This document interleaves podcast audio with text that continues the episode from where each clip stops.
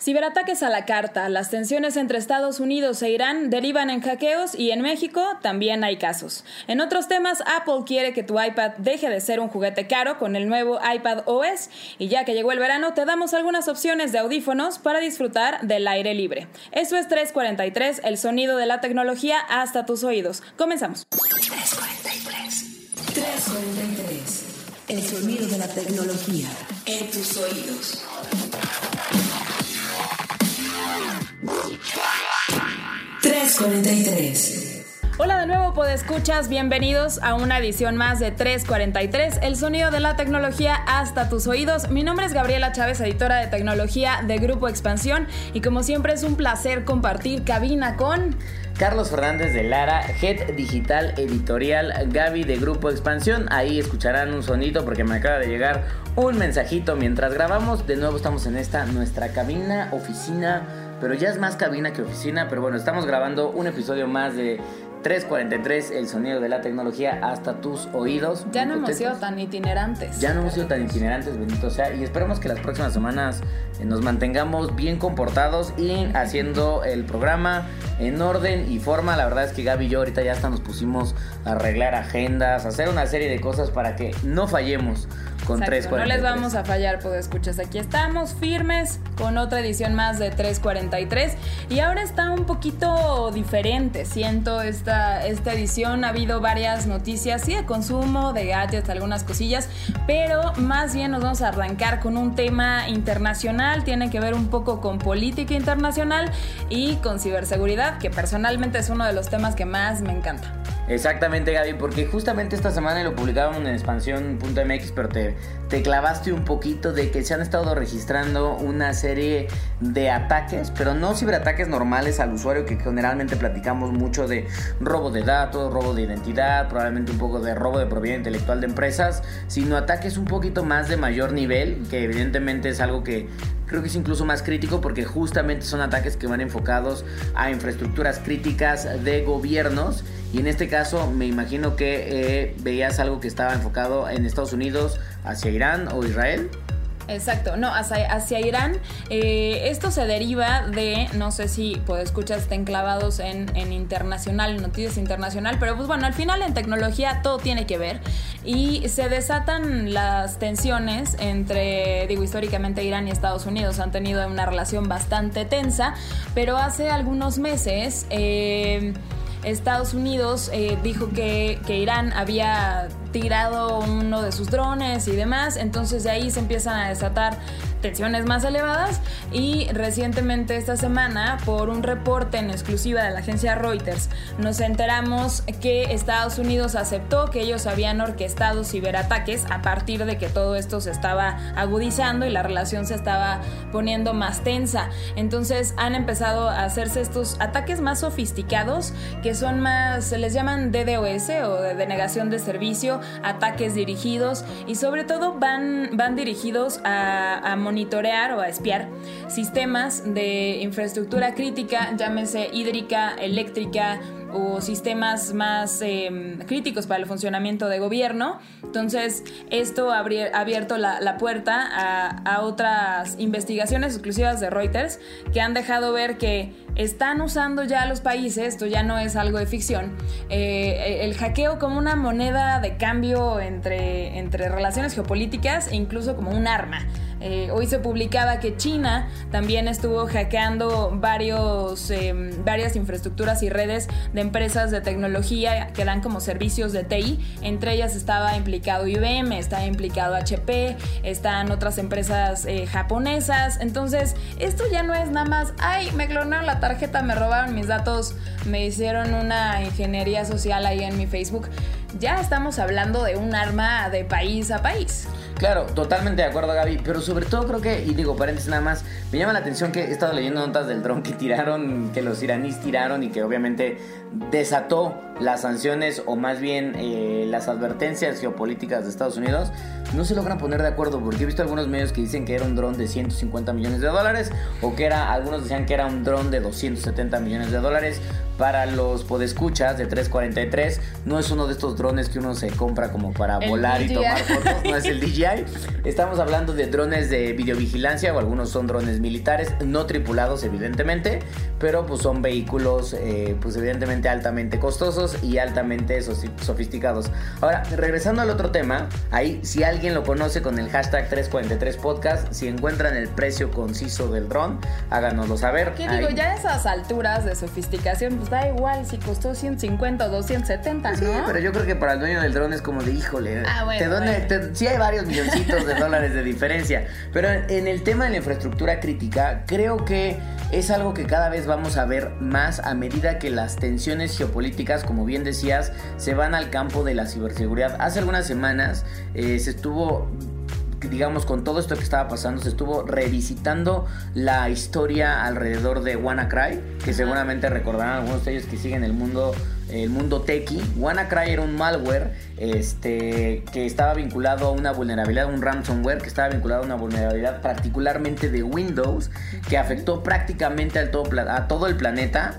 Eh, UK, España, México, parte de Estados Unidos, o sea, prácticamente hubo dependencias de gobierno, este, instituciones bancarias. Instituciones de salud. De instituciones el de sistema salud. De, de salud de Reino Unido fue uno de los más afectados a Totalmente. nivel global. Telefónica, en prácticamente, exactamente, perdió un montón de tiempo de hora uso. Entonces, la verdad es que el malware generó eh, costos multimillonarios, tanto para el sector privado como para el sector público.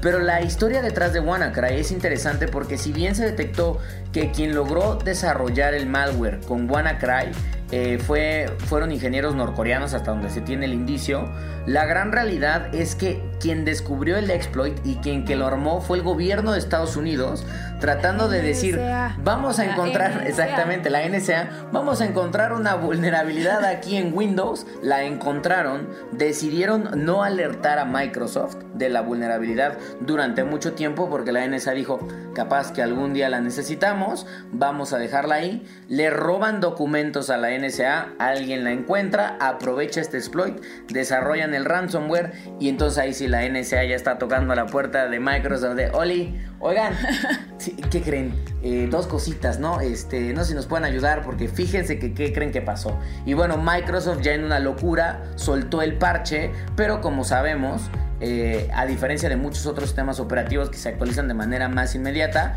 las actualizaciones de Windows Update, sobre todo las versiones anteriores, Ya no tienen soporte. Re- no, no tenía soporte y algunas requerían todavía de la insistencia del usuario de decir, te aparecía en la pantallita de, oye, actualiza tu computadora y sabemos que el usuario, la capa 8 de la seguridad, pues muchas veces es como de...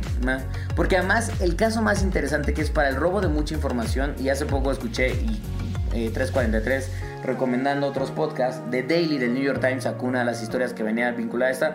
Que uno de los robos que le hicieron a la NSA para empezar a hablar de este tema tiene que ver que alguien en un estacionamiento de una embajada de Estados Unidos que tenía acceso a un edificio de la NSA empezó a soltar USBs en la calle Ah, claro. con un malware. USB, digamos, tú Casual. vas- casual, tú vas caminando por la calle, súper usual común. que dices, ay no, o sea, jamás en, en la NSA o en el FBI ya esos niveles dices, ¿quién agarra un USB de la De la calle? calle, de la y dice, calle. ah, listo, vamos a ver qué tiene esto. O sea, me lo imagino de- Pero eso fue- normal, pero no a ese nivel. Es Pero que eso sí fue lo que pasó, Gaby. O sea, un agente de la NSA dijo, ah, pues mira, me encontré un USB, déjame ver de cuánta memoria es. En una de esas hasta trae información chida o canciones o la última temporada de Dark. Bueno, Dark todavía no está disponible.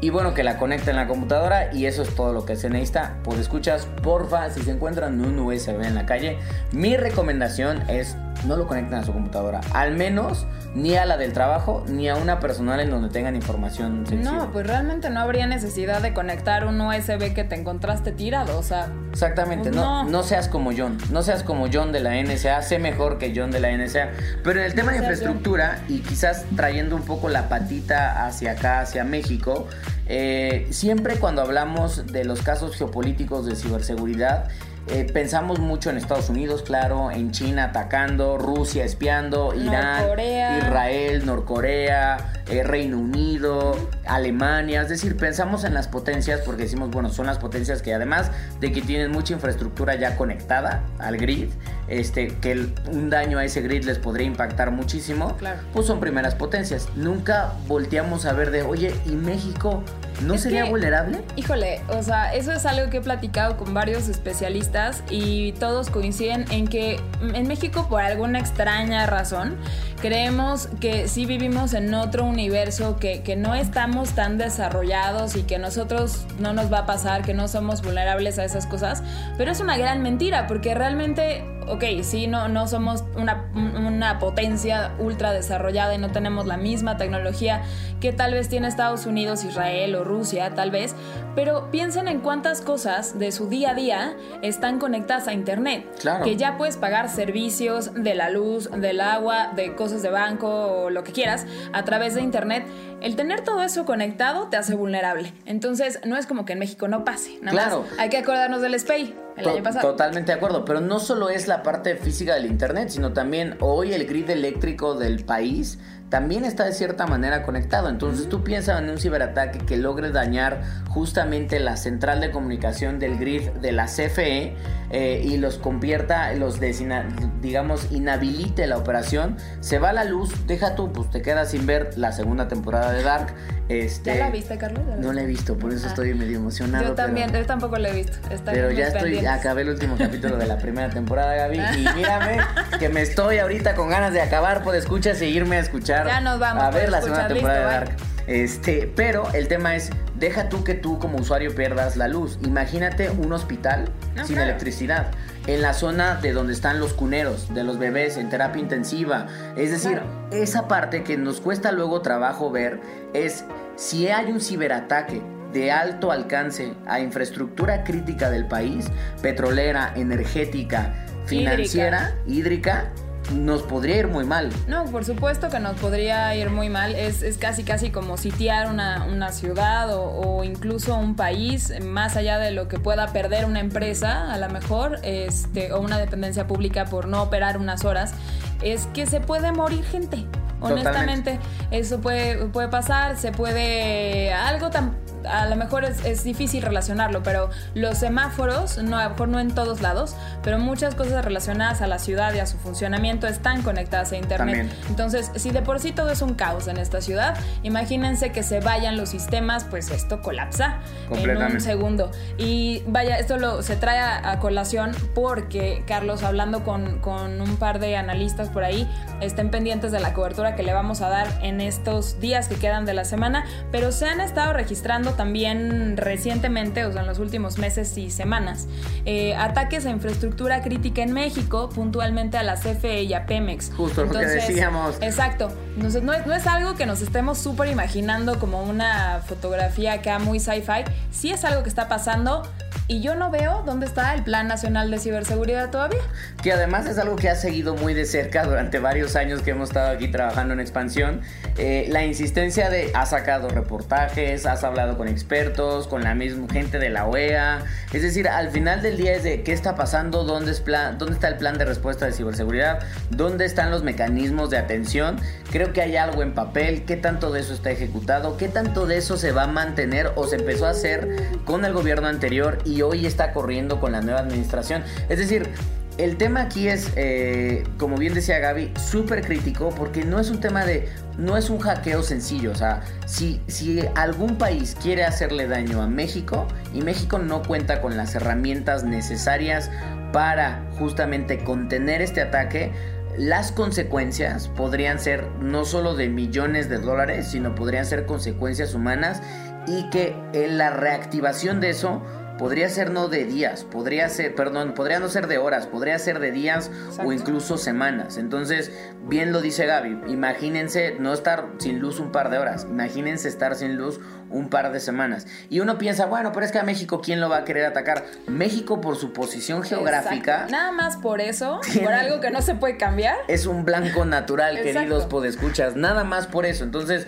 creo que este es un tema bien interesante. Sigan la cobertura que está teniendo acá el equipo de Gaby en expansión.mx diagonal tecnología, porque yo creo que esto es para alzar las manos y decir, oigan, había un plan de ciberseguridad que alguna vez se presentó, la OEA incluso tiene ahí algunas cosas de recomendación, que incluso nos dijo México is not ready o no está donde tendría que estar. Pero eso fue hace, ¿te acuerdas, Carlos? Fuimos incluso a la oficina de eh, la gente que llevaba la Estrategia Digital Nacional y la Estrategia Nacional de Ciberseguridad y era un documento. Totalmente. Y hasta ahí nos quedamos. Y ese es el tema. ¿Qué pasa? El documento existía, pero pues escuchas, el documento no nos va a proteger. Entonces creo que es un tema bien interesante. Eh, hay que darle seguimiento y sobre todo ahora, en el siglo XXI, a medida el juego geopolítico y el juego de guerra se está llevando al campo digital, este tipo de temáticas van a ser más grandes. Y yo no vería un potencial crecimiento en riesgo no hacia Estados Unidos, porque Estados Unidos siempre va a ser un país que obviamente está como blanco, pero al final del día Estados Unidos sí tiene varios planes activados justamente de Sí. ciberdefensa. Protocolos, reportes, eh, me leí a- antes de, de- o sea, vaya, en preparación del, del podcast y además me topé con un documento incluso de la Casa Blanca, que es un reporte como de, de potenciales riesgos y por supuesto que tiene un capítulo entero de riesgos de infraestructura crítica. Entonces, no es... Exactamente. Entonces, no, Estados. Unidos ya está. Si yo quisiera dañar a Estados Unidos, pues evidentemente dañaría a alguno más cercano a Estados Unidos. Y ahí hay dos opciones, queridos escuchas Una es México y la otra es Canadá. Y la verdad es que siendo francos y sinceros y muy honestos, yo creo que pues Canadá nos saca un poco la ventaja vez, en ese lado. Y pues México quedaría como el blanco claro a decir, si quiero entrar a Estados Unidos, para que no se den cuenta, desestabilizo por completo México, genero un caos ahí y de ahí yo puedo ver cómo genera un segundo daño colateral, pero al final de cuentas en el juego de la guerra esto sucede muchísimo. Incluso en Este, ese sentido, como de usar a México, o sea, ¿qué tantas posibilidades hay de, de poder usar a México como para trampolín de ataque hacia Estados Unidos? En uno de los reportajes que sacamos en el equipo de Tecno sobre este tipo de, de- de hackeos y de cómo están relacionados entre los países, hace como un año me parece, eh, había, había un caso de cómo hay infraestructura eh, eléctrica y de, de la CFE sobre todo en la frontera norte de, de México que está Estados Entonces, pues no sería difícil, ¿no? Totalmente de acuerdo. Entonces, pues escuchas, no los queríamos asustar arrancando con este tema, pero como se en, en 343 queremos darles la otra visión de la tecnología y creemos que este es un tema súper importante que vamos a estar hablando en las siguientes semanas. Ahí atentos a la cobertura, pero con eso, pasando a un tema un poquito más alegre, sobre todo para aquellos que tienen en la mente comprarse un iPad Pro o que ya tienen un iPad Pro y se Y sienten... dicen, ¿qué hago con esto? Exactamente, dicen, ¿qué hago con este dispositivo que cuesta casi en su versión más barata 23 mil pesos y en su versión más cara creo que está llegando a los 30 mil, eh, la última versión de iPad Pro, pero que funciona como una tablet normal, normal en donde pues realmente estoy gastando y tengo el poder de cómputo de, o sea, tengo un poder de cómputo 90% superior al de las laptops que existen actualmente en el mercado, pero no puedo hacer ni 10% de lo que hacen esas laptops, que por cierto cuestan 10 mil pesos. Bueno, pues muy al estilo de la manzanita de Apple, que se tardan un ratito en Pero hacer los cambios. casi nada. Pues Apple se tardó tres años, pero después de tres años de que presentó la primera versión de iPad Pro, este, y de a partir de esa ha habido ya tres itinerancias, eh, por fin lanzó con lo que vendría siendo iOS 13. Por primera vez decidió cambiarle el nombre a- al iOS para iPad. Eh, yo creo que eso es muy relevante a iPad OS. Es decir, el sistema operativo de iPad antes era iOS, ahora por fin se llama iPad OS. ¿Y por qué le cambian el nombre? Porque Apple por primera vez creo que está cambiando de manera sustancial el concepto que tiene para el uso de la tablet. O sea, de ¿Cuál que dirías que es ahora como el objetivo de uso? creo que la creo que el iPad nació en su momento para decir, ok, que el iPad sea un, un elemento, un gadget de consumo multimedia para tener como, como entretenimiento, pero mucho de consumo, videos, música, videojuegos, Sí, pero como una poco tele chiquita. Exactamente, como una tele chiquita, pero poco producción, es decir, poco generar material multimedia, ¿no? Porque a medida que los usuarios querían hacerlo se veían limitados de no lee USBs, no puedo conectar un mouse, no puedo conectar otro monitor. Claro. Hay aplicaciones que pues en desktop o en, en computadoras móviles funcionan perfectamente bien. Las versiones móviles están súper limitadas. Entonces había una serie de y frustraciones. se pensaba más en las versiones móviles para smartphone. Claro, cual. y se pensaba más para iOS, para iPhone, edición y demás, era en algún momento más potente hacerlo en un, en un móvil en un iPad. Claro, y hoy qué es lo que trae, o sea, sin entrar a detalles, hoy esta semana liberan el beta testing público, este, porque estaba el beta testing para desarrolladores, hoy ya está el, el público. Advertencia, les recomiendo con todo mi corazón, no lo descarguen ahorita, por favor, porque ayer mi iPad quedó inútil durante tres horas, este, no la podía utilizar, pero para que se den una idea de algunas de las funciones que integran ahora aquí, parecerían, si ustedes se ponen a pensar como usuarios de cómputo móvil, dirían, pero qué tontería, pero para un usuario de iPad es de, gracias señor, por fin ya me escuchaste desde los cielos, Steve Jobs, este, porque, ¿qué trae nuevo? Primero que nada, trae la posibilidad por primera vez de tener dos aplicaciones de manera simultánea. Eso ya lo hacía en las iPads Sí. Pro, pero de la misma aplicación. Es decir, tener O sea, la dos posibilidad. pantallas de la misma app abiertas. Exactamente, tener la posibilidad de, com- de- de comparar un Safari con un Safari al mismo tiempo, no pestañas, porque pestañas ya podías tener.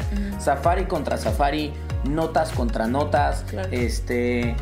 Pero eso es- ahorita solo funciona para las aplicaciones de, de iOS, bueno, de iPadOS, las de Apple.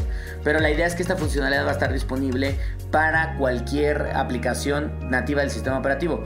Hoy, por ejemplo, si tú tenías un iPad, si, tú, si nosotros escribimos mucho texto en documentos, porque hacemos notas, artículos, reportajes, es muy común que estés comparando entre Word y Word, porque quizás claro. en un Word tienes El tu dato nota duro y en otro tienes la entrevista, Sí. ¿no?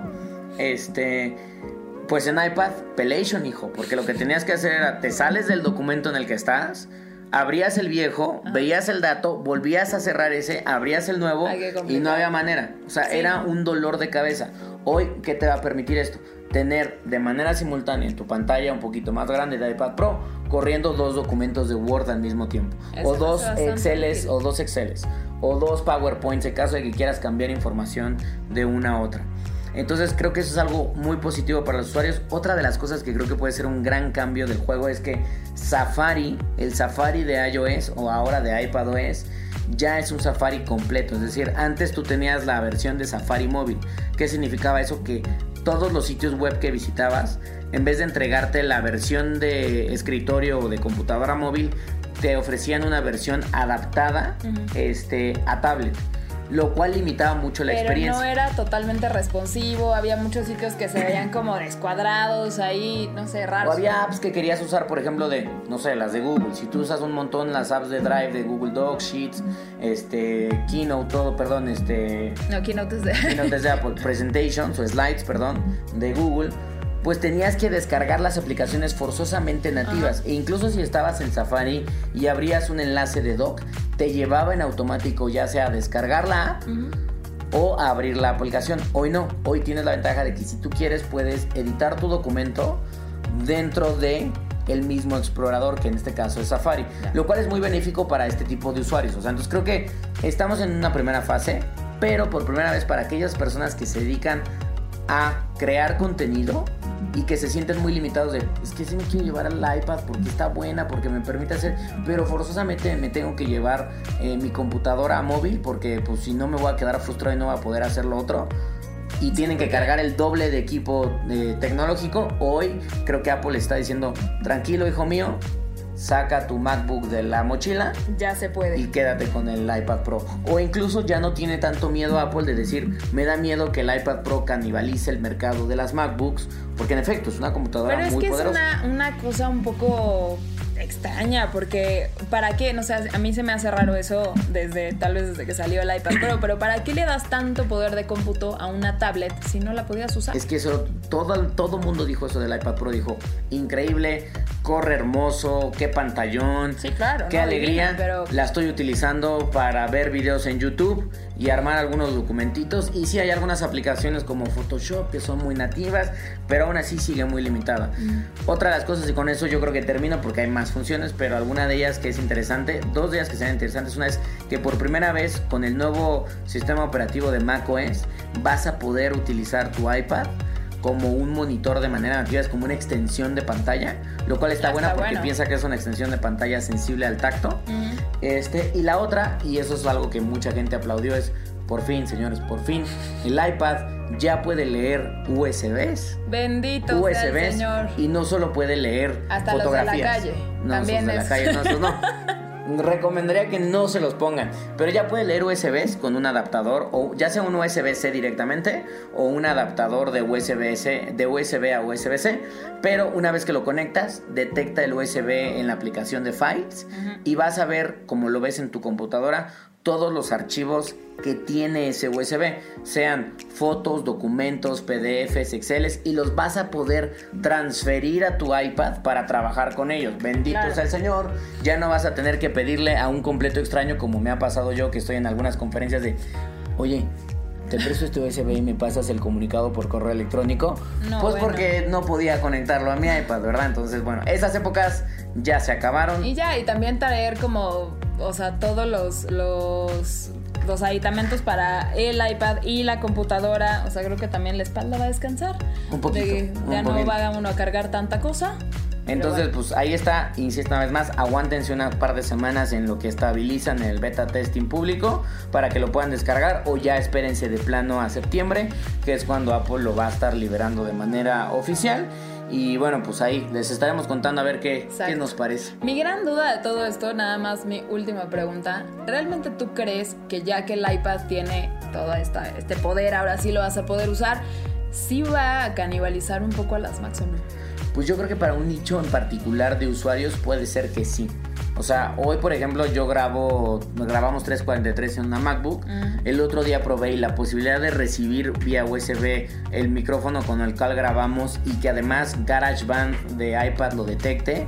Podría ser que el día de mañana grabemos completamente el iPad. programa en un iPad. Para ciertos creadores de contenido puede ser que sí. ¿Dónde veo todavía limitante? Para gente que se dedica a hacer algo mucho más profesional. Edición de video y ese tipo de cosas. Hay buenas ¿no? aplicaciones, pero aún así siguen siendo aplicaciones muy pensadas para el- la edición rápida, no un trabajo mucho más profesional. Pero para algo más rápido, para algún viaje, para cosas en donde no te tengas que ver tan, tan limitado, creo que Apple está por fin escuchando a la gente y aunque se tardó tres años, pues bueno, Porque Apple being Apple, o sea, ya lo hizo. siempre hace esos- ese tipo de cosas. Ya lo el, tiene. El Watch llegó como no sé cuánto tiempo después. Copiar y, pegar no estaba disponible al principio en los iPhones y después ya estuvo, lo cual parece una locura, pero Es piensen cierto, ustedes, es usuarios, si tienen un iPhone, la primera versión de iPhone con iOS no permitía copiar y pegar. Nada más Así ahí de sencillo. Pero bueno, y hablando de Apple, pero de otra empresa de Apple, Gaby. Exacto. De, de una que parecía que la compraron y fue como, bueno, a ver qué hacemos con esto. Unos añitos después, así como. Ya empezamos diciendo. a ver, ya empezamos a ver. Ya por fin empezamos a ver algunos frutos mm, pues más concretos. Eh, pues ya llegó el verano y eh, hay, hay algunos que nos gusta, bueno, más bien que no nos molesta tanto el clima caluroso del verano y este y unos audífonos para poder disfrutar del aire libre pues siempre son una buena opción y aprovechando que que, que apenas va a ser el lanzamiento oficial en, en México, van a estar en tiendas el 2 de agosto próximo. Eh, nos prestaron unos Power Beats Pro para probarlos y ahora sí puedo decir que hice una reseña a full de los audífonos. Me los llevé de viaje, me puse a correr con ellos, me puse a probarlos acá hardcore. Y la verdad sí están bastante buenos. Creo que del modelo anterior de los, de los Power Beats, los, los que son inalámbricos, Ajá. a estos sí hay un gran avance por algo muy sencillo. Eh, los Power Beats eh, 3 tienen un cable que los une entre ellos dos, cosa que está bien para gente dispersa, y me incluyo, porque sientes, o sea, no sientes que lo vas- los vas a perder todo el tiempo, pero estos ya no tienen el cable, son totalmente independientes el uno del otro. Son pods, o sea, son como los AirPods, pods, pero son de pero, pero de estos que tienen como un soporte para, para el oído. oreja, ajá. Y la verdad sí los hace súper buenos. Sobre, es cuestión de gustos, ¿no? Pero para gente que no nos gustan los audífonos tan chiquitos in-ear o no te sientes cómodo trayendo para todos lados unos de, de- de diadema, estos están bien porque no se caen tanto, el diseño es mucho más anatómico y ya no es incómodo. y este y aguantan bastante bien en, en vaya en distancia en el enlace que tienen con el Con el teléfono ajá. con el, con el Bluetooth y eh, puedes parar el track eh, si te quitas uno puedes seguirlo escuchando en el otro. Están sensibles a, un toque para poder cambiar de canción eh, tienen los controles en ambos auriculares. Esos son como algunas de las ventajas que yo vería del modelo anterior. Claro. No los he utilizado, el modelo anterior los utilicé un poquito. Este, estos la verdad es que no, pero vi la reseña, chequenla ahí, está en el canal de YouTube de Expansión y está en expansión.mx, diagonal tecnología. Ahí la Gaby se avienta hasta un running de unos 5 o 10 kilómetros, no recuerdo, pero, Acabé haciendo 10, pero la reseña pero el videito lo grabó a lo los grabé 5. a los 5 y medio. Perfecto, pues ahí se, y se ve honesta, se ve una Gaby honesta hablando sincera desde el corazón de qué piensa del producto, pero no los probé, creo que tienen un muy buen diseño, creo que Apple lo que está haciendo por primera vez es, está aprendiendo de lo que está haciendo con... Porque algunas de las cosas que tienen los AirPods las está llevando justamente a los Power Beats, que es como por ejemplo el uso de, creo que eso también tienen el chip, el... Ya el tienen A- el chip, el, el, el, H. Aqua- la- el H1 o el, el H2. H1. No, no, no, el H1, el Ajá. del modelo anterior era el W, W1. Ajá. Y en este, que es el mismo que usa la segunda versión de AirPods, eso los hace procesar más rápido y justo que tengan esta independencia que les decía de un auricular, auricular al otro. Mejor O sea, conectividad, que hace también que tengan mejor interacción con Siri en caso de que tengas un iPhone. Ajá. Pero la ventaja es que tú los probaste, según entiendo, en un Galaxy S10. Sí, exacto, las probé en Android y también es bastante estable. O sea, honestamente, eh, si los traes en la calle normal y demás, yo no noté en ningún momento que hiciera como un skip en la música o que se desconectara.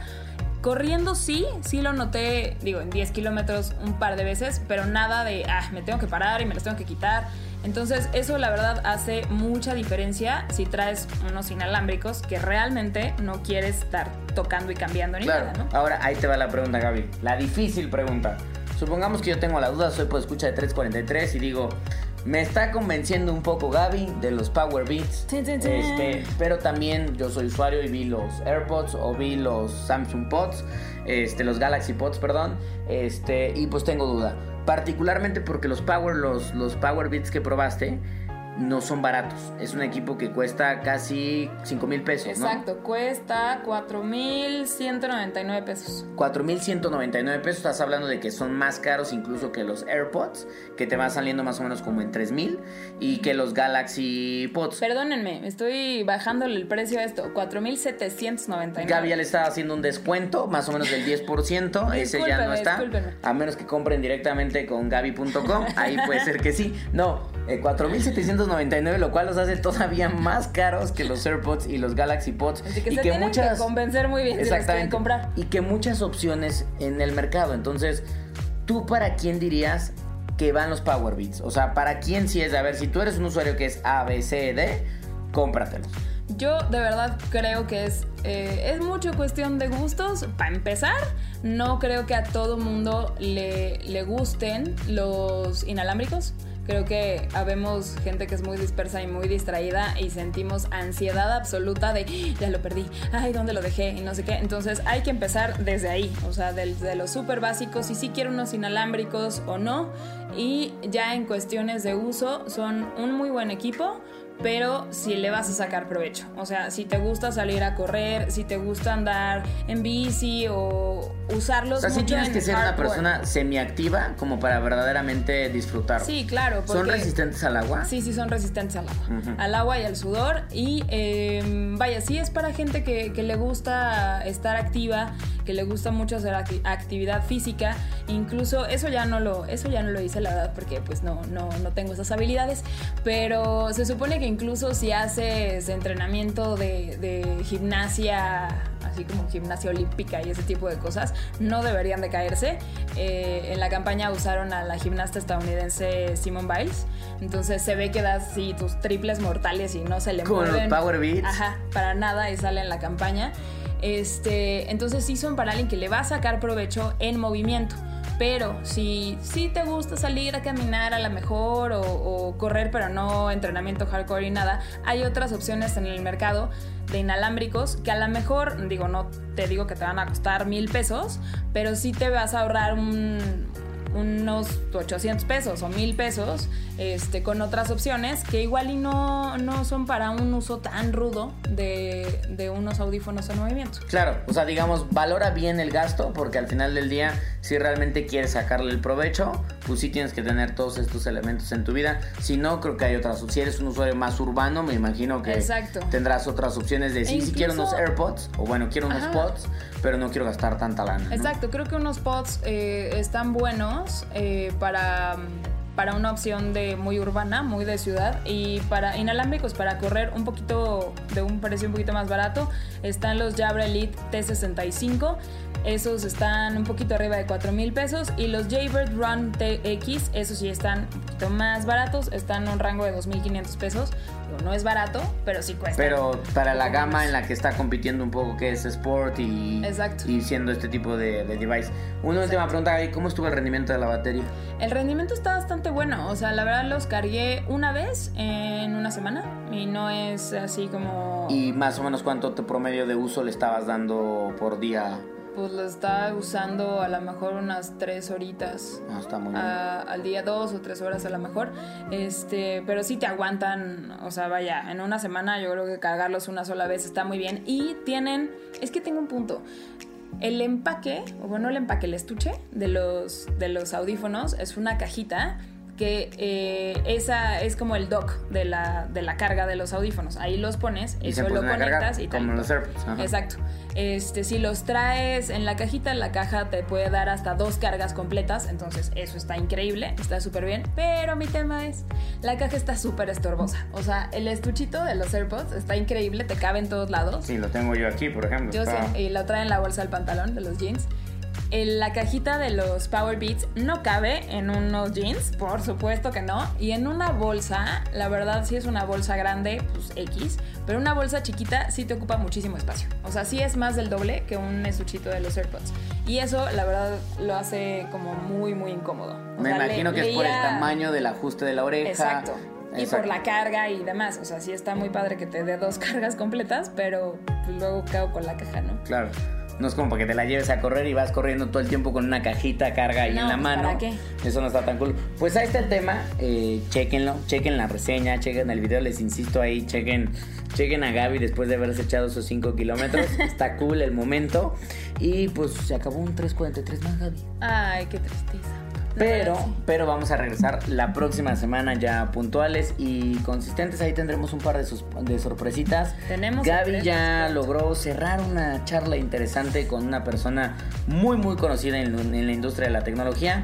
Este, entonces, bueno, ya pronto, pronto lo estarán viendo y ya estaremos también platicando para retomar esos cafés 343. Exacto. Y bueno, pues seguir geekeando, nerdeando y haciendo reviews tecnológicos. Exacto. Pero bueno, mientras De tanto... esa, de esa sorpresa, solo, solo les, les vamos a, a decir que si neta, neta, neta son geeks, les va a gustar, les va a gustar esta sorpresa y es un, es un invitado que vamos a tener por ahí. Súper. Pues pendientes a 343 con el hashtag 343 podcast. Yo no nos, no nos mencionamos en nuestra red, Gaby, pues para despedirnos. Yo soy en Twitter como arroba charlie y ya. Exacto, el, el sencillo handle. Y el mío me pueden encontrar en Twitter como arroba gchaviles y en Instagram como arroba gabsaviles, como chica. Y no se les olvide seguir la red de expansión en arroba expansión MX y estamos en Facebook como expansión. Dicho y eso, nos escuchamos La próxima semana. Muy bien. Bye.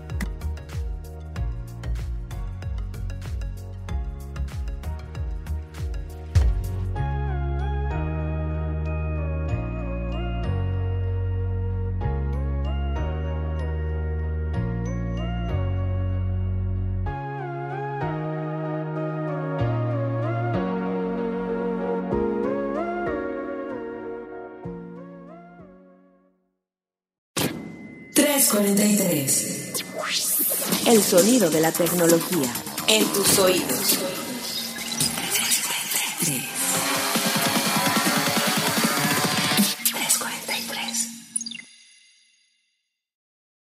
Support for this podcast and the following message come from Corient. Corient provides wealth management services centered around you. They focus on exceeding your expectations and simplifying your life. Corient has been helping high achievers just like you enjoy their lives more fully, preserve their wealth, and provide for the people, causes, and communities they care about. As one of the largest integrated fee only registered investment advisors in the U.S., Corient has deeply experienced teams in 23 strategic locations. Corient has extensive knowledge spanning the full spectrum of planning, investing, lending, and money management disciplines. Leverage Corient's exclusive network of experts to craft custom solutions designed to help you reach your financial goals, no matter how complex they may be. Real wealth requires real solutions. For more information, connect with a wealth advisor today at corient.com. That's C O R I E N T.com. Corient.com.